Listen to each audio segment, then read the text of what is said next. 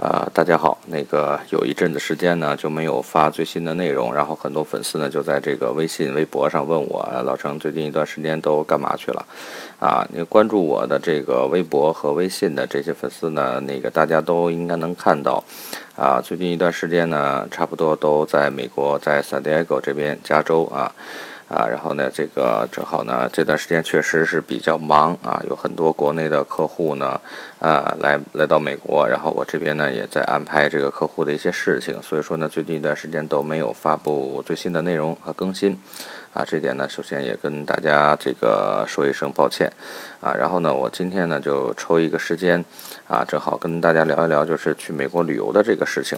啊，那么我们说，很多人问我这个去美国旅游呢，到底需要花多少钱？啊，那么我们就从这个签证开始说，啊，首先你要到美国旅游呢，首先要解决的就是这个签证的问题。那么你旅游，当然你得办旅游签证，啊，因为汇率是一直变化的，啊，大概呢就是。你这个大使馆的签证费呢，现在是一百六十美金，那大概就是一千多人民币啊就能完成。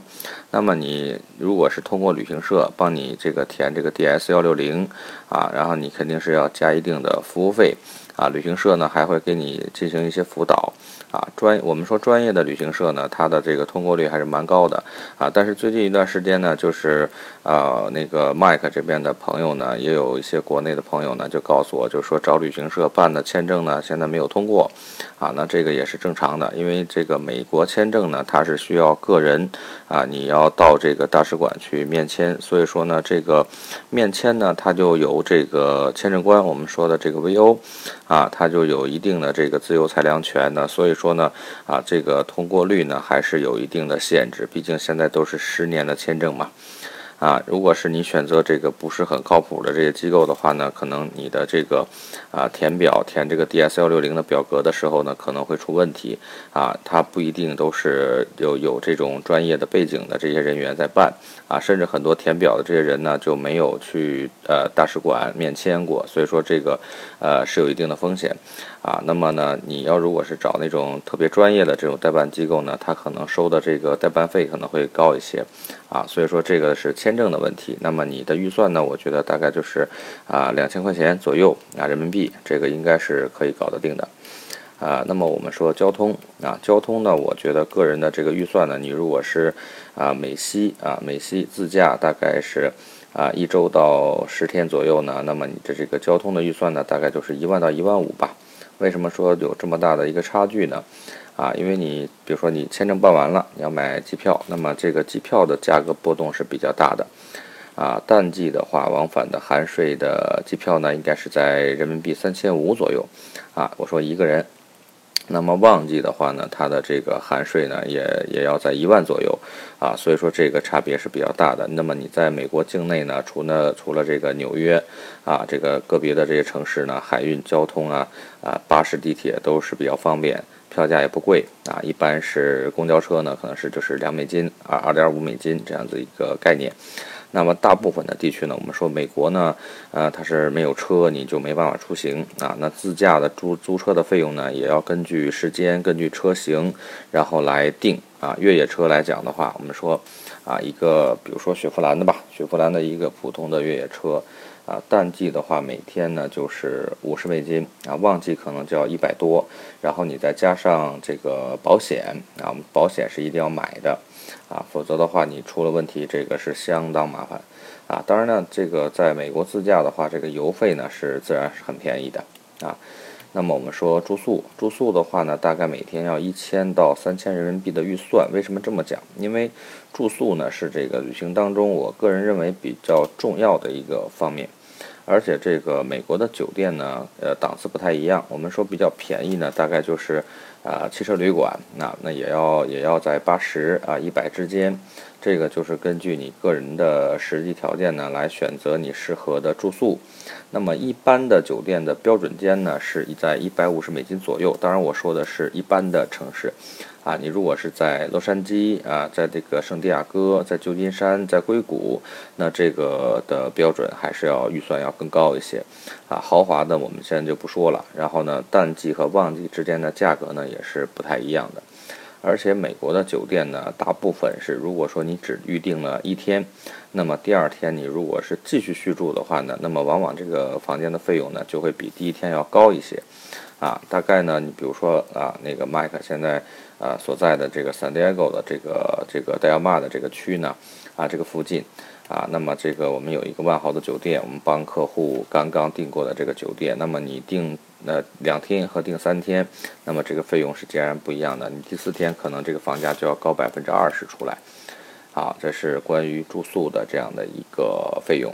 那么饮食的话呢，我们呃，我是这样的一个概念：美国的饮食呢是比较多元化的，也而且有世界各地的这个风味儿啊。如果你吃不惯西餐的话呢，中餐馆也到处都有啊。富有美国特色的这个快餐呢，会比较节省一些，而且不需要付小费。我们说快餐不需要付小费啊，在正规的餐厅啊是需要付百分之十五到百分之二十的小费。正常情况下呢，每顿大概人民啊人均呐，我们说五美金，那么你也可以吃饱。那你如果说吃大餐啊，人均二十五的自助，我认为是不错的，二十五美金的自助也是非常不错的。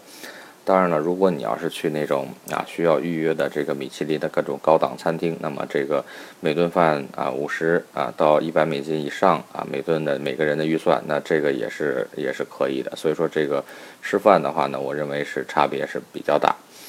呃，首另外我们说这个门票，我们说美国这个美西啊，尤其是美西这边的洛杉矶啊，啊圣地亚哥啊，这边有很多这个呃游乐场，比如说乐高公园呐、海洋世界啊、Sea World 这样的这个啊航母啊，啊还有这个呃那个环球影城啊、迪士尼啊这些乐园啊，我们说这个门票。美国的多数的这种公共的景点呢是不需要门票的，但是收的门票呢也都很便宜啊。当然，我们讲就是说所谓的便宜呢，就是按照这个美国百姓的平均的月收入这个几千美金啊，比如四四五千美金啊这么一个月薪来比的话，当然是很便宜的。你比如说加州的这个迪士尼乐园啊，成人一天大概是八十五美金，那么国家公园呢？啊，这种这一类的话也会收取一些费用啊，多数是比较便宜的，比如二十美金左右，啊，比如说你去如果去对迪士尼乐高、环球影城，那你下来的话，啊，平均一一个人呢花几百美金，这个也是需要的，这个预算的话，我觉得也是必须的啊。呃，这个另外就是说啊，购物购物这个我觉得就是看个人了。我觉得去美国旅游的人呢是不会不买东西的，即便是不买奢侈品，也会买一些其他的一些衣服啊、鞋呀这一类的。这个主要是看你的预算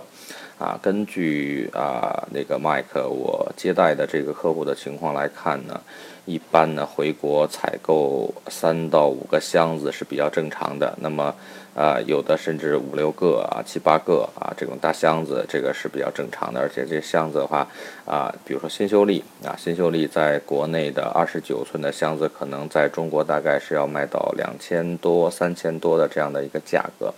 但是在这边呢，美国呢，基本上就是啊比较好的一些这个我们说梅西百货啊这种这种专柜的这个这个产品和这个款式呢，呃也大概就是一百多美金啊，这算是真的是很不错的了啊。如果是奥莱和 Costco 买这种嗯这个新修理的箱子呢，大概就是一百美金左右啊，就是一套啊，甚至都有可能。而且美国的这个衣服、鞋，比如说美国本土品牌 Coach，还有这种呃 MK 啊这种包啊、鞋啊、衣服啊都是很便宜的，Tommy 啊这一类的，这个在国内呢是非常贵的啊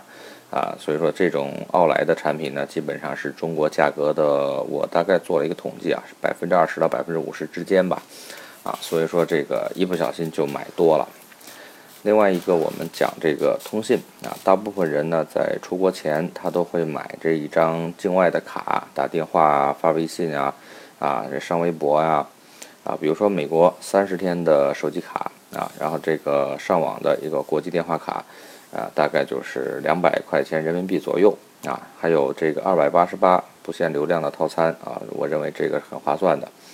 啊，就是高速流量是不限的。啊，那么我们最后来讲一下，就是这个小费。呃，美国当然它是一个小费的国家，那只要你是呃服务业，那基本上都要给小费啊。预算的预算的时候呢，你要把这个费用呢啊分摊到你的这个饮食、住宿、交通里面去啊。所以说呢，根据以上的我们的这样的一个说法呢，就是这些大概的一个预算啊，如果是按照八到十四天，也就是一周到半个月左右的这样的一个行程来算的话呢，啊，那么我觉得你人均啊，你需要在两万到五万之间吧，这么一个差距是比较大的。为什么？你刚才我们已经讲到了，啊，你的住宿啊，你的吃饭呐，然后你的出行啊，啊，交通啊，然后包括这个购物啊，这个都是每个人有每个人的这个。因人而异吧，每个人每个人的这个这这个情况不一样啊，那么你的这个预算呢，可能就会啊有很大的差距。所以说，这个如果说比如说四个人啊六个人租一辆车，那么啊，我认为这个还是很划算的。好，那我们今天聊这个美国旅游的呃消费啊，我们大概就说到这里啊。如果是对这个有其他美国有其他的一些问题呢，或者是有其他一些兴趣的。啊，可以加麦克的这个微信，啊，微信号是六四零幺幺五八七，啊，谢谢。